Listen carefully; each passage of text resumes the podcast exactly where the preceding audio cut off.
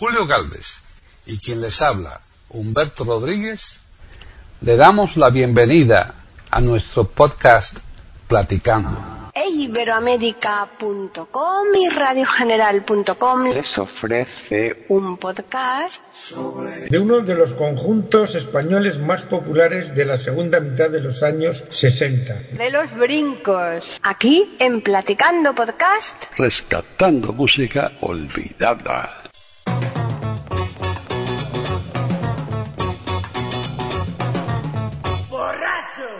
Borracho yo. Tu Quiero estar borracho otra vez, otra vez, otra vez.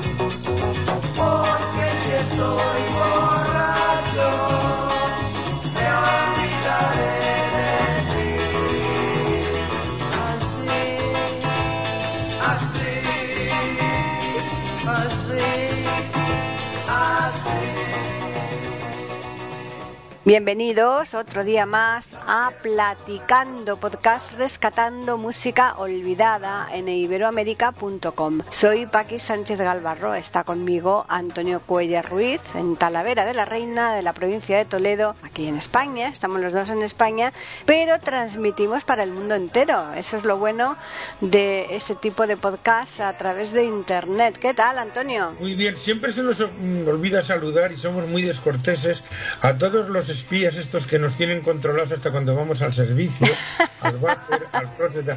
Es que somos muy desconsiderados. Saludos a todos los que nos espían. A todos, Nos ¿no? controlan, nos manipulan y nos procuran hacer la vida lo más imposible que pueden. Eso sí, con mucha amabilidad, muy majos. Pues sí, nosotros som- somos muy amables porque, entre otras cosas, yo creo que así nos va muy bien. Voy de qué va a tratar el, el programa porque yo vengo hoy bastante cansada, estoy bastante cansada con este con este Pues cambio de hora, ¿eh?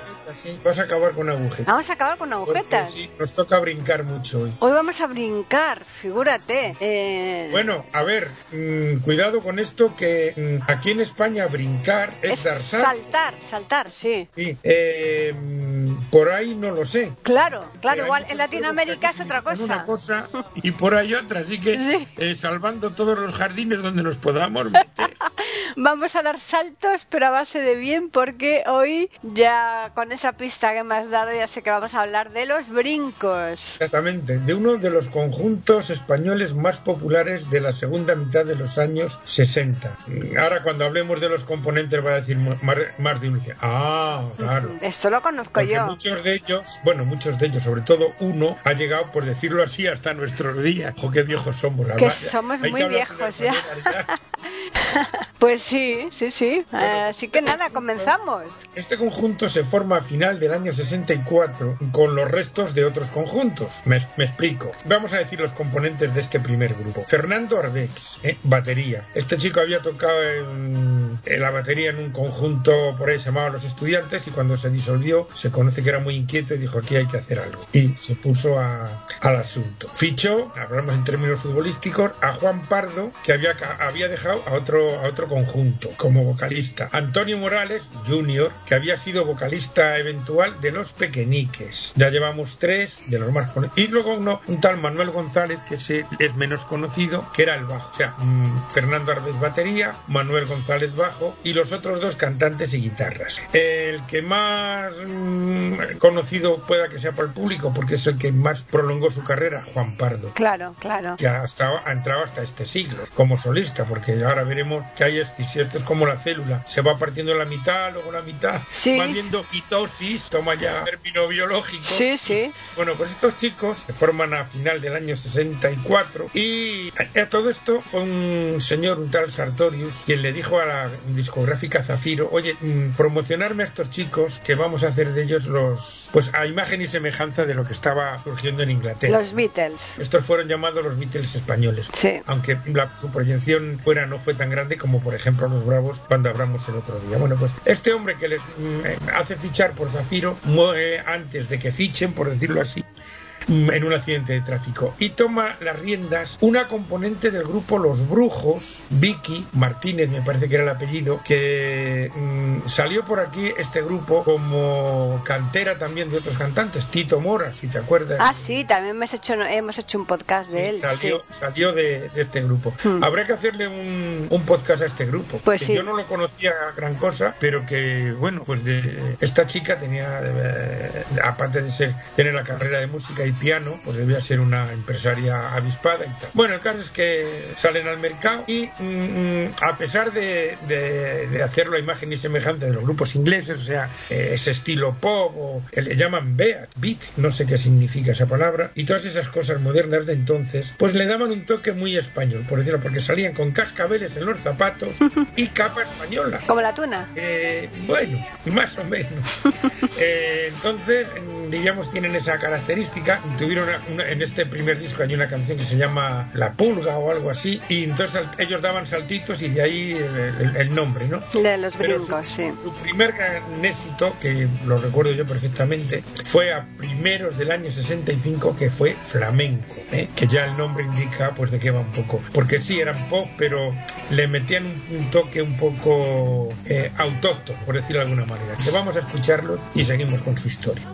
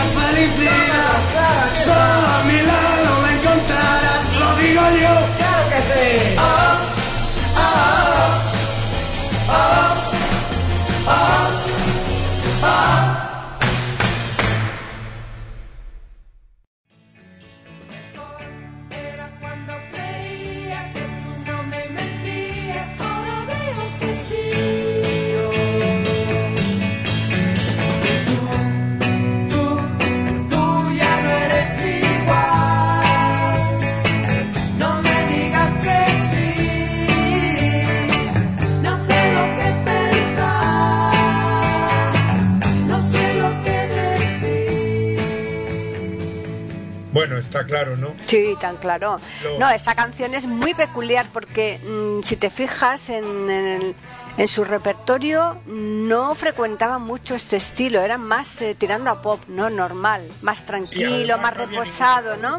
No había ningún andaluz que yo- Por eso, por no eso. Pone, Mm, no mm. pone este mm, bueno Antonio Morales o sea Junior era filipino hispano filipino o sea y los otros eran de aquí de- Vamos a recordar para los oyentes que este Antonio Morales era el marido de Rocío Durcal. de Rocío Dur que, ya ha muerto también También, sí. Ujú. y que bueno ahora como veremos mm, en la primera escisión, pues mm, se fue con Juan Pardo y formaron un grupo. Pero bueno, Sí. ese, eh, durante este año 65, como digo, esta canción fue el primer trimestre más o menos, ¿no? Pero en el verano lanzan Borracho, que fue un éxito tremendo. Eh, eh, lanzaron, y otro gran éxito a finales de ese año, fue Tú me dijiste adiós. O sea que diríamos casi cada trimestre colocaban uno de sus, de sus canciones como número uno. Y empezamos, entramos ya en el año 66. Ahí tenemos grandes éxitos como Mejor, eh, A mí con esas, y sobre todo el verano, que ya sabemos que, bueno, por aquello de la canción del verano, las vacaciones y todas estas cosas. eso se ha perdido ya bastante, ¿eh? Lo de la canción del verano. Sí. Sí, porque yo creo que hay ya tal aluvión.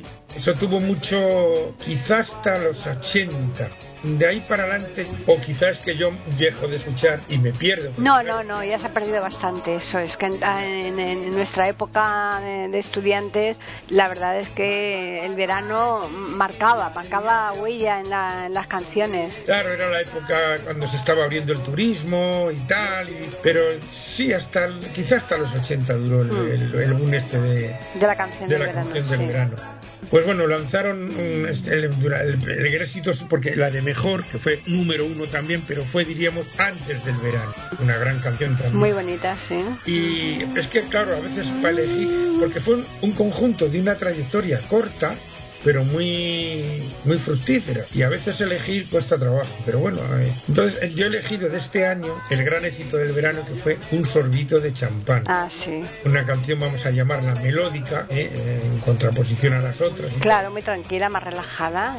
Sí. Es que si, be- si bebes no puedes brincar mucho porque lo normal es que te caigas. Si bebes, no conduzcas.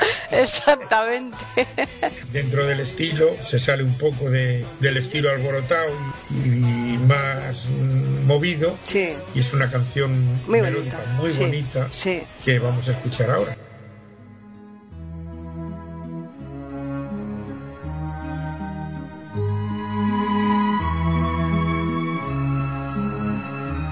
Yo siempre estuve solo. Pueden escuchar otros de nuestros podcasts en eiberoamerica.com. Nunca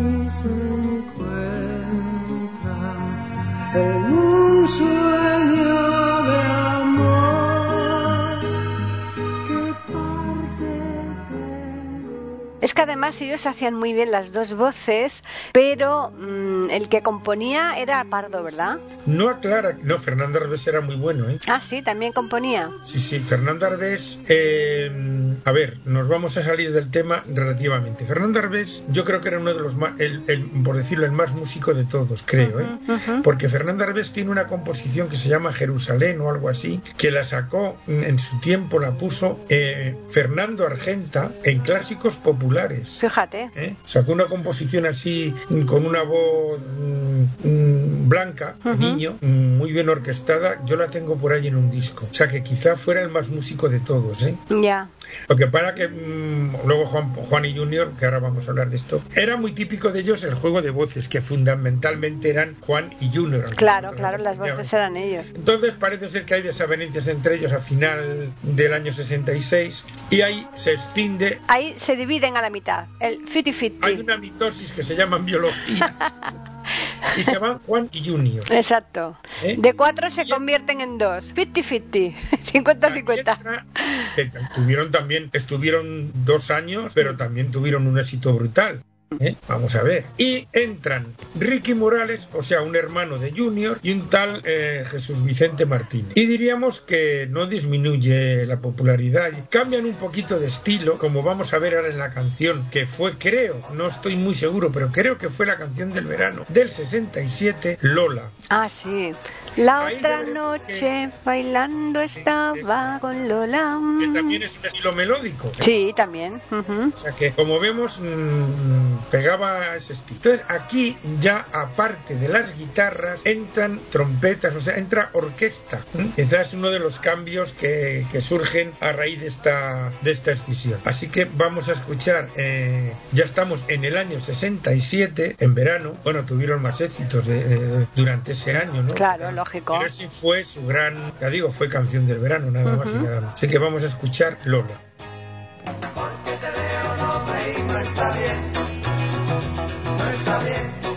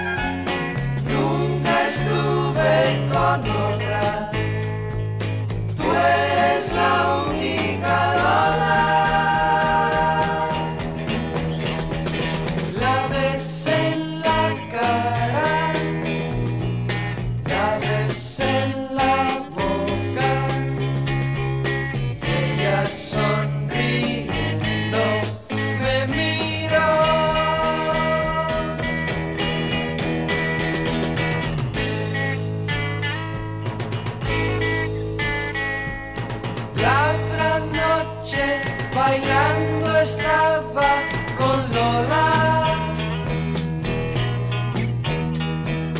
Como niños besándonos en la sombra. Como niños besándonos en la sombra.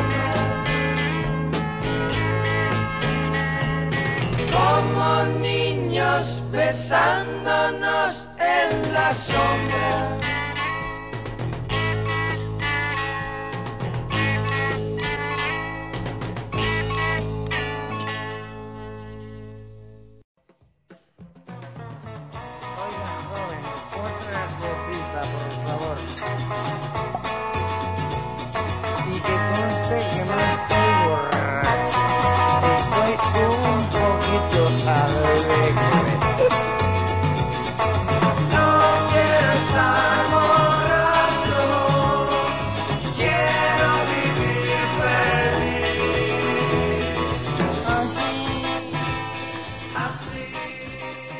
Pues la escisión no acaba aquí. Volvemos otra vez al 50%. Eh, sí, lo que pasa es que ya voy a dejar de decir nombres porque ya es un follón tremendo. Sí. Eh, el año 68, después de lanzar el, el LP del pasaporte, también se, se, se va gente y entran otros hasta llegar a formar un quinteto. Entra un colombiano, un, un instrumentista le llaman, no sé, supongo que ya sería, para meter música más electrónica, más psicodélica, ¿no? Cambian un poquito hasta que hay otras excisiones, tal, y en el año 71 se disuelve el grupo. Eh, sacaron un LP, se llama Mundo, Mundo Demonio y Carne, y bueno, pues ahí ya no tuvieron tanto éxito y Fernando Arbés decide Dejarlo. Es que la excisión de Juan y Junior les hizo muchísimo daño porque eran dos piezas claves y No, pero no creas tú, porque ya te digo que con hasta de Lola fue el número uno. sí, ¿eh? pero Yo creo que fue la segunda escisión ya. La segunda escisión ya fue cuando eh, pierden un poquito el norte. Eh, intentan, porque intent- grabaron en inglés, en francés, en italiano, tienen- pero no lograron entrar en esos grados. Alguna vez actuaron, tuvieron menciones en revistas, pero no entraron en las listas de música de esos países, quizá un poquito en Italia y Portugal, pero no llegaron a, a- a colocar en, en las listas en, como los Bravos, por ejemplo, aunque Bueno, que- en inglés. que los Bravos también estuvieron muy poco tiempo. Si es que estos grupos, parece mentira, eh, Eran, eran muy efímeros, pero marcaron una época, eso sí, eso es cierto. Claro, porque por ejemplo, los Beatles estuvieron mm, desde su fundación nueve años, en la cumbre cinco. Sí. Por ejemplo, otro conjunto que no se puede sacar aquí, porque bueno, pero Mecano estuvo, mm, estuvo 12 o 15 años. Sí, sí, pero lo que dices tú es que todos estos grupos que, que estuvieron aquí en, en Bueno, esa lo de los época... Rolling ya es, lo de los Rolling yo creo que mm, fue la primera música cavernaria que hubo, yo creo que son, Ya. vienen desde las cavernas. Pero eso pasa lo mismo que con el trío Los Panchos, ¿no? Porque eh, parece que son de toda la vida, pero mm, son excepciones. Pero son, Mick Jagger sigue ahí, ¿eh? son las excepciones que confirman la regla, pero por lo general mm, hubo muchísimos grupos y todos, como tú comentas, de muy corta duración en, el, en, pero aquí pues- en sus, eh, vamos, en la época en que ellos estuvieron porque estaban los pasos, los ángeles, los, los gritos, los, yo qué sé, había tantísimos y todos Los módulos. Sí, los módulos, es. Que Hubo muchos, pero todos duraron muy poco tiempo. ¿m? Pues todos esos que tú has dicho, 5 o 6 años. En Sí, sí, 5 o sí. 6 años. Como mucho. En 5 o 6 años todos. O sea, Sí, que sí, sí, sí, sí. Un año o dos y pum, se acababa. No sé Exacto. qué, Yo que sé, o estaban, porque muchos luego, mm, los Ires, por Los ejemplo. Ires, los sí. Que no sé si han salido por aquí. Mm, No, no sé, no me acuerdo, creo que no. Pues no, mira, si es ya que son, tenemos- son Ya muchos. tenemos, ya tenemos. bueno, pues muchos de ellos, Sí. mm, yo creo que durante la época de estudiantes... había uno que también eran los salvajes, ¿no? Sí. Los salvajes, sí, sí, que era, esos hacían, pues hombre, esto es uno de los que tradujeron aquello de lo veo todo negro. Eso, no sé qué pasa, que lo veo todo negro. Y decíamos nosotros, pues, el- lo que pasa Claro, es claro, que eres un, poco ciego, ¿no? No sé qué pasa.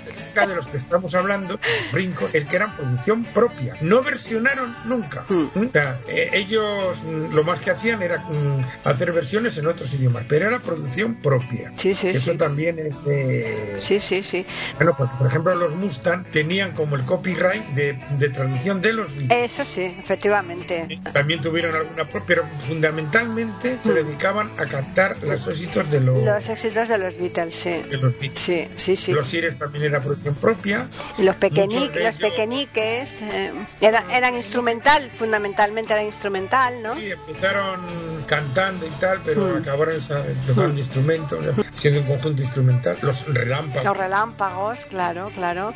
Pues sí, sí. Yo me acuerdo en, en nuestra época del colegio, ¿no? Como ese, lo de lo de los salvajes, ¿no? Como se cantaba, no sé qué pasa, que lo veo todo negro. Decía, Pues lo que pasa es que eres muy ciego o algo así, ¿no? Algo así decía. Y también versionaron La Casa del Sol Naciente. igual, igual. Eh, muchos, claro, pero estos, por ejemplo, los brincos era producción propia, los pasos también, ¿eh? Bueno, los pasos producción propia no, porque muchas de las canciones que, que a lo mejor habría que hacer un podcast de él también era un tal Manolo Díaz. Ah, sí, sí, sí.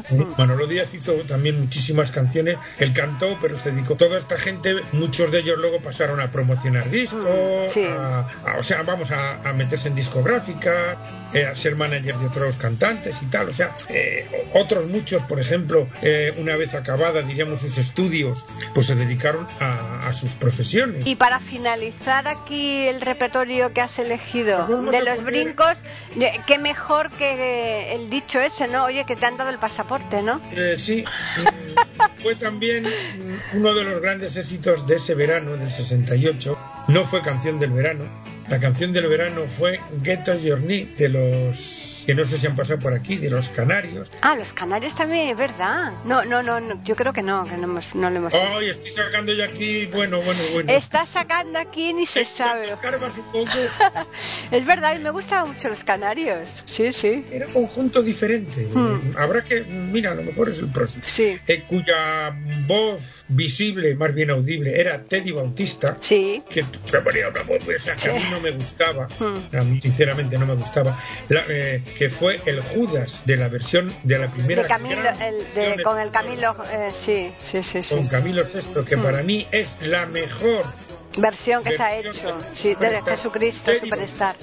Sí. que para mí Teddy Bautista no da la talla exagera mucho, pero por voces y orquestación o instrumentación, a mí me gusta mucho más la española que la inglesa, porque la inglesa, el Caifás, tiene una voz de haberse bebido siete bodegas y media. Es que para poner esa borronca igual lo necesitaba. Bueno, pero es que el que hace de, de, Caifás, de, de Caifás en España es un bajo que, por cierto, muchos eran componentes de los canarios, no solo Teddy Bautista. ya. Pero bueno, Sí. sigamos. Eso, eso, ya lo diremos en su momento. La canción eh, del pasaporte fue también una canción que pegó mucho ese verano del 68, aunque ya digo, no llegó a ser la canción del verano, compitiendo con otras como Delilah, ¿eh? Sí, sí, de, Tom Jones. con Jones, o sea que fue un gran verano también musical. O es que nosotros oíamos más la radio. También es cierto, sí, que nosotros sabemos mucho de radio. Muchas veces mm, el momento de tu vida mm, es mm, el que da el esplendor o lo que sea a esa época, la tu edad, tu Sí. vivencia, ¿no? Entonces vamos a escuchar esta canción como cierre de de este grupo, de este segundo grupo, porque ya el tercero y el cuarto ya lo dejamos aparte. Exacto. que vuelvas atrás. No, no vuelvas a empezar. Pueden escuchar otros de nuestros podcasts en eiberoamerica.com. Lo que te voy a decir lo he visto en tu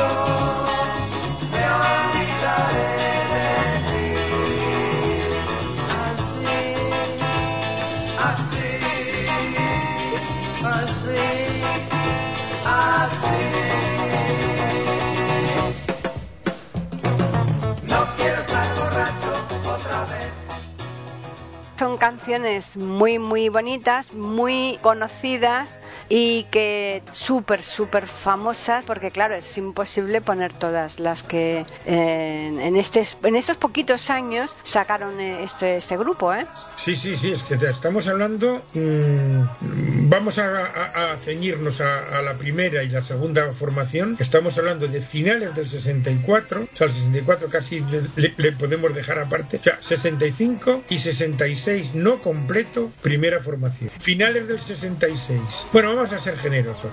Finales del 64 a finales del 66, la primera formación. Y finales del 66 al 68, La a segunda. mediados finales del 68, segunda formación. Y fíjate lo que Uf. la, la producción. La hicieron, producción tremenda, la que hemos dicho. cantidad de canciones y tal. Claro, luego se extienden mm, Juan y Junior. A los dos años se extiende Juan. Claro, Junior se queda por ahí. Y claro, mm, Juan Pardo. Juan Pardo hizo... una trayectoria Uf. de casi 40 años. Sí, después, sí, sí, sí, sí. Con grandes canciones. Hombre, la, la- ¿quién no conoce la charanga, por La ejemplo? charanga, mi guitarra. Sí, preciosidades, y sí. Muchas cosas. mm, A ver, mm, vamos a meternos un poquito con Juan Pardo en el mejor sentido. Vamos a meternos, me vamos a hablar de él. Creo que él es de Mallorca. Fíjate, Todo yo, yo- yo- mi, que- mi idea es que era, que era gallego, o que es gallego, porque vive. Creo que es nacido en Mallorca, criado quizá en Galicia. Y desde luego, si no, por cierto, Juan Pardo eh, te- tuvo un chalet hasta hace no mucho a 14 kilómetros de donde yo vivo. Una Fíjate. zona que hay un pantano y por ahí. O sea que. Y mm, producción discográfica de Juan Pardo, muchas cosas en gallego, eh, anduriña. Bueno, no, eso fue. Bueno, eso fue con, los- con Juan y Junior, pero sí, no deja de ser lo mismo. pues, bueno, Sí, Y la charanga, que fue su primer gran éxito. sí, la charanga es una maravilla. Pues curiosamente, Fernando Arbés decide disolver el grupo, forma otro grupo después que se llama Barrabás, y ese sí que tiene éxito fuera de España. A lo mejor por el nombre, porque eso de Barrabás, Bueno, ¿no? yo un, poco diablero, ¿no? Claro, ya esto es en los 70. Claro. una canción muy famosa se llamaba Safari, Sí, ¿eh? ya cantando en inglés, eso sí. ¿eh? mm, claro. O sea, bueno, pero que y- no consiguió con los brincos. Este chico muere muy joven, este chico, porque en el año 60 2003 se juntan para, diríamos, recordar y tal. Mm. Y en el- ese año 2003, en julio, o no, en el 2005 quizá, muere mm, Fernando Arbez con 62 años. sea, Ujú. murió muy joven. ya. Y otro grupo, hablando de esto, eh, Los Diablos también. Sí, ese también fue muy efímero, muy, pero no tenía la calidad. de No, no, no, nada que ver. Mm. Fórmula Quinta. Mm, exacto. Eh. que Bueno, pues nada. Hay mucho, hay mucho. Hay mucho, hay muchas- hay cuatro o cinco. Exacto. Vamos a recordarles a los oyentes que nos pueden escribir a platicando arroba e iberoamérica.com, que es nuestro correo. Y también pueden hacerlo al Twitter e iberoamérica con las iniciales E, I y la A de América en mayúsculas. Y ahora ya, pues la semana que viene tenemos grabación, pero cambiamos, cambiamos de tercio. ¿m? Ya sabe que, que una semana nos toca música y otra semana nos toca pues eh, sacar o aquí Cosas curiosas, cosas exacto o- a relucir cosas que o, o personajes que, que están bastante olvidados también igual No igual que esta música no pero el mes que viene, bueno, yo no sé esto cuándo saldrá, claro, Mm. pero mm, nos estamos acercando a Brumario, o Ah. sea, el mes de noviembre. de noviembre sí y el inicio del mes de noviembre ya sabemos de qué va. pues tenemos al Tenorio tenemos también el, el Halloween todas estas cosas Ay, no. Bueno, pues a lo, no mejor, decimos nada. A lo mejor hablamos de ese tema. puede ser no muy bien. hablamos- Pues nada, a los oyentes recordarles que les esperamos aquí el próximo miércoles, como siempre, semanalmente estamos puntuales para ofrecerles un nuevo podcast de Platicando, podcast rescatando música olvidada.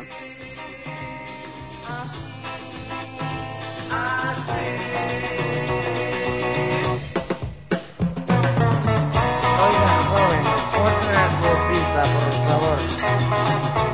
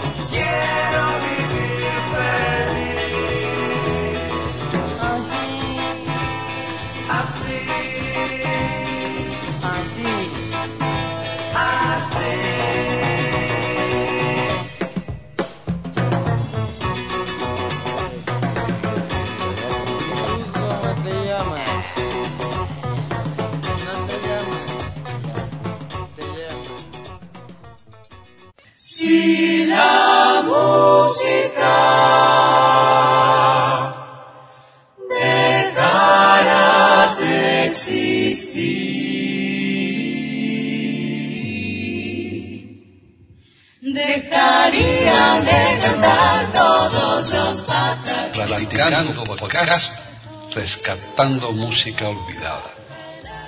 Aquí encontrarán compositores e intérpretes de antaño.